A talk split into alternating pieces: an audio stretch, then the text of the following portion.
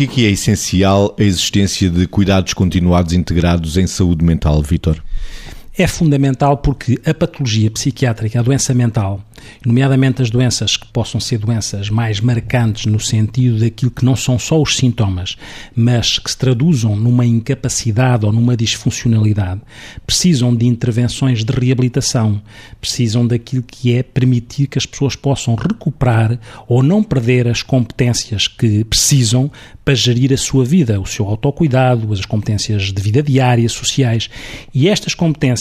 devem ser trabalhadas naquilo que são os programas e as unidades, os equipamentos uh, de cuidados continuados integrados de saúde mental, que no fundo são unidades onde as pessoas vão ser colocadas quando necessário em função do seu grau de incapacidade que resultou da sua doença, da sua doença crónica. E nesse sentido é fundamental eh, garantir que estas pessoas têm a oportunidade de ter este tipo de equipamentos e este tipo de respostas e este tipo de intervenções. E também nesse sentido reforço que não se compadece a pessoa e as pessoas que têm estas patologias e os seus familiares, eh, os ritmos a que estes cuidados são postos no terreno ou não são postos no terreno, não se compadecem com as necessidades das pessoas porque os ritmos de facto são lentos. Em 2011 havia um dispositivo legal que criava contratos de programa para unidades de cuidados continuados integrados de saúde mental. Entretanto, em 2015 sai um novo dispositivo legal que atualiza o outro e o modifica no sentido de se pôr no terreno implementar os cuidados continuados integrados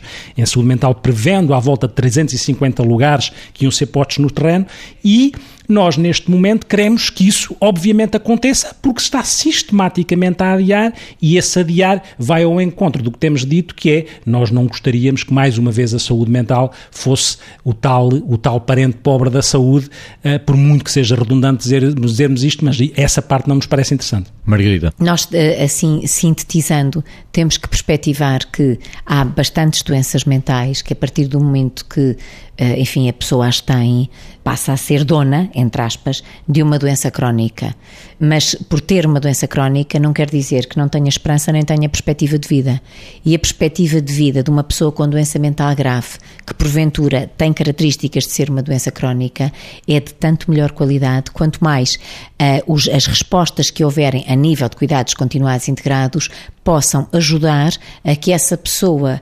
aproveitando as competências que tem e desenvolvendo-as,